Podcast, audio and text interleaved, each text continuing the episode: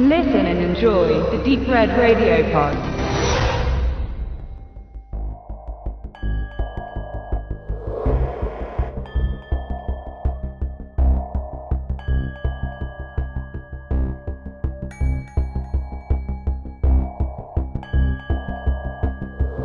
Herzlich willkommen bei Wicked Cinema, dein auditiver Filmführer durch die Welten des hammeresken Horrors, namenloser Schrecken und nervenzerfetzender Grauen.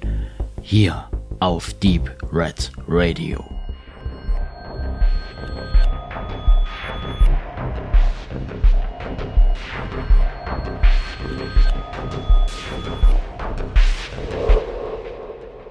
Welcome back to Black Cinema Collection. Hallo zusammen, bevor es vermutlich bald weitergeht mit der Black Cinema Collection von Wicked Vision, wir haben da schon ein paar Ankündigungen vernommen im Vorfeld, kommen wir doch nochmal zu einem Kernstück der bisherigen Black Cinema Collection. Ihr erinnert euch, diese tolle Box mit zehn Filmen. Ich habe heute die Nummer drei der Kollektion vor mir, Across 110th Street, Straße zum Jenseits war der äh, tolle deutsche Titel damals.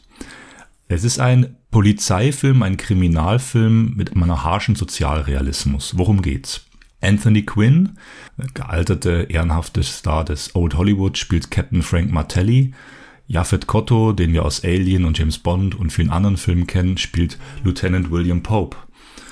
Und äh, es geht um einen Raub im Ghetto in Harlem, bei dem äh, ein Schwarzer mit seinem Partner die italienische Mafia bestiehlt, Drogengeld über 300.000 Dollar mitnimmt und natürlich dann äh, also eine Zeitbombe da auslöst. Der Film wurde durchweg mit Handkamera gedreht, größtenteils. Das war ungewöhnlich. Damals hatten die Filme zum Beispiel ähm, 10 Stunden Zeit für Virtual Tips oder die Organisation hatten noch diese Ästhetik, ähm, Fernsehproduktion, statische Einstellungen. Das ist hier äh, nicht zu sehen. Das heißt, der Film ist spannend in seiner Milieuzeichnung, gleichzeitig ähm, sehr akribisch, was die Bilder betrifft. Wir haben Anthony Quinn als alternder weißer Cop, der trotz seiner enormen Erfahrung äh, bald abgeschrieben wird. Da gibt es einen Dialog mit seinem äh, männlichen weißen Kollegen, der im ähnlichen Alter ist, ich glaube Mitte 50. Und es wird gesagt, ähm, äh, wir sind auf dem absteigenden Ast, wir werden nicht mehr gebraucht. Er steht hier für das Old Hollywood, ähm, Anthony Quinn. Er war hier auch Produzent. Es war ihm ein Herzensprojekt, diesen Film zu machen. Er hatte erst andere Schauspieler auf der Liste, die die Rolle spielen könnten von ihm, unter anderem John Wayne, äh, Burt Lancaster aber ähm, hat es letztlich selber gemacht, was gut ist, denn äh, er kann das sehr gut verkörpern. Äh, wir haben hier diese Spannung von Rasse, Alter, Generation. Er sein ähm, Captain Frank Martelli ist ein gebrochener Charakter. Das wird am Schluss auch deutlich. Er hat Aggressionsprobleme, Alkoholprobleme und äh, am Schluss kommt auch raus, dass er äh, bestechlich war. In Zusammenarbeit mit dem äh, neuen schwarzen Lieutenant, wenn ich das so sagen darf, gespielt von Japhet Kotto, der hier offiziell nun also den Fall leitet, der gewünscht wird äh, von der Polizeidistriktion, äh, muss er sich arrangieren. Das ist quasi so äh, ein Buddy-Movie wäre zu viel, aber so ein Zusammenkommen zwischen alt und neu, zwischen weiß und schwarz.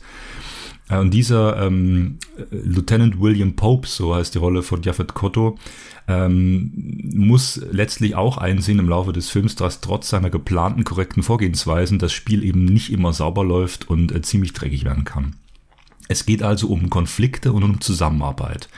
Und vor diesem ganzen Hintergrund, ich habe das schon erwähnt, der Film wurde in äh, New York und vor allem in Harlem äh, zu 95 Prozent in Harlem an Originalschauplätzen gedreht, über 60 ähm, Locations innen und außen, was damals mutig war. Äh, es war auch gefährlich, das ist vielleicht heute noch hat man ähm, sich aber entschieden, das dort zu drehen und hat ähm, mit Fuad Said, einem ursprünglich aus Ägypten stammenden äh, Produzenten und Kameramann, einen äh, filmischen Location Scout gewinnen können äh, mit beispielloser Erfahrung.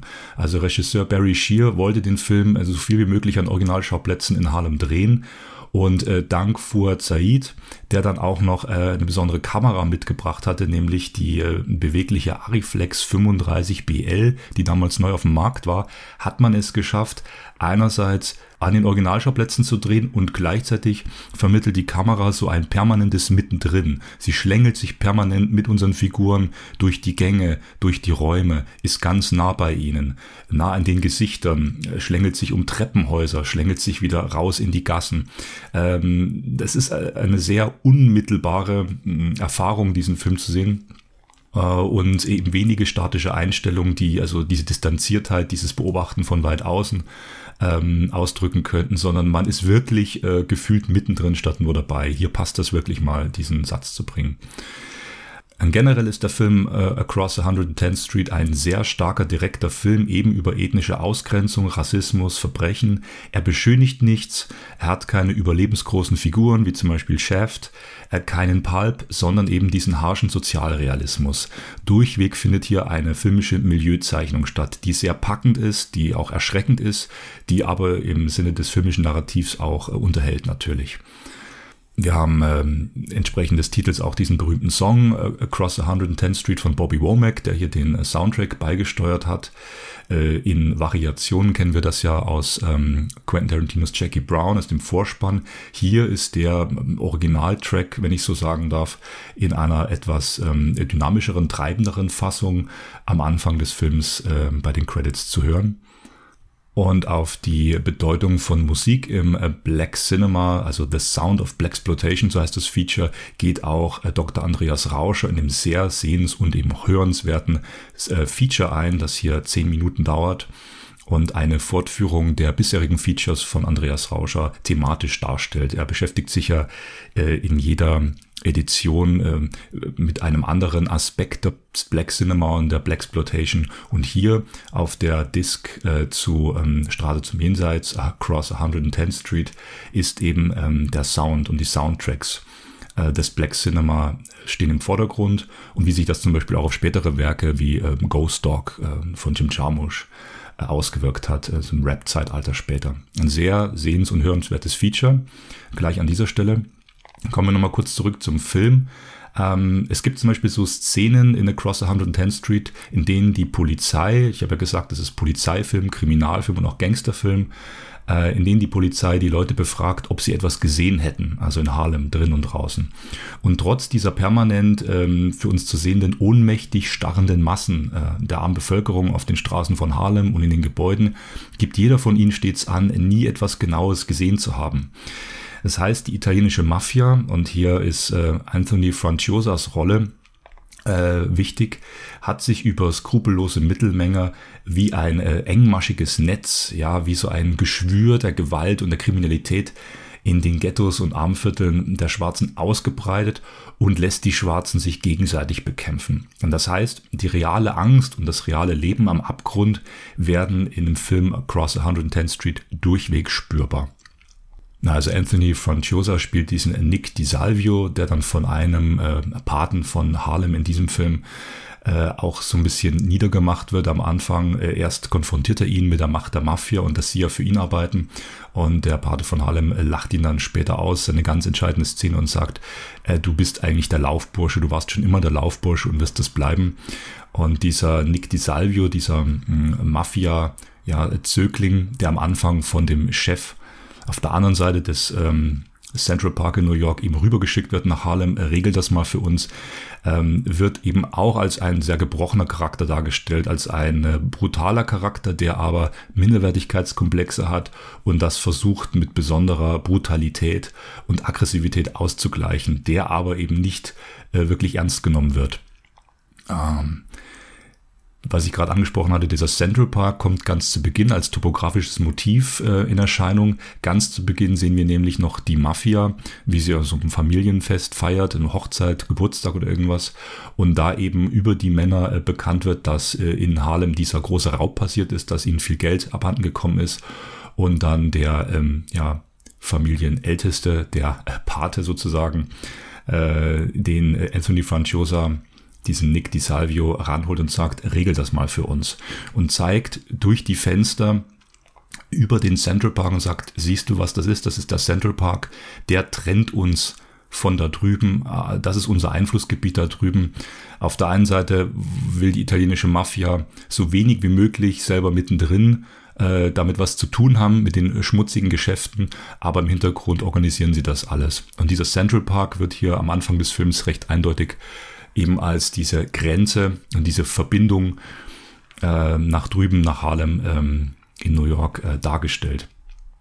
Durchweg sehen wir hier in diesem Film also reale Locations, Exterieurs und ähm, ja, ich würde an dieser Stelle abschließend sagen, dass dieser Film von Barry Shear, Across 110th Street, filmisch ähm, für mich so zu den Highlights dieser Black Cinema Collection zählt. Es ist einfach ein ganz starker Film, ähm, der für sich genommen ähm, sehr beeindruckend ist, der sehr unvermittelt äh, diese Stimmung einfängt, der damals auf unkonventionelle und mutige Weise gedreht wurde, der die Verbindung der Generation darstellt von alt und neu, also eben schon in dieser Rolle von Anthony Quinn, ähm, der eben trotz seiner Erfahrung eben bald abgeschrieben wird.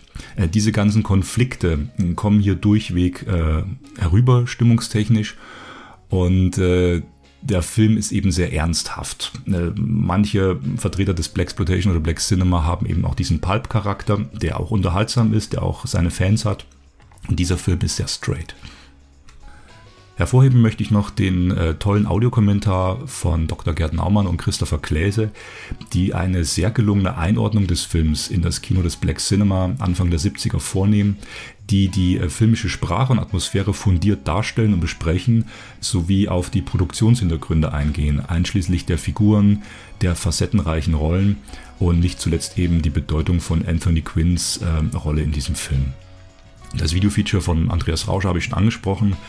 Ergänzend gibt es noch ein lesbares Booklet von Thorsten Harnisch, das äh, den Film einordnet, einen Überblick gibt. Ähm, äh, Harnisch hat mir bereits in seinen anderen Booklets zu 10 Stunden Zeit für Virtual Tips und die Organisation aus dieser Black Cinema Collection äh, nicht ganz so doll gefallen. Er bleibt etwas an der Oberfläche äh, liefert also durchaus brauchbare Informationen, ohne jedoch jeweils, wie ich finde, in einem geschlossenen originellen Text in ja, The Heart and Soul des jeweiligen Werkes tief einzutauchen, äh, dessen Lektüre dann in Erinnerung bleiben würde.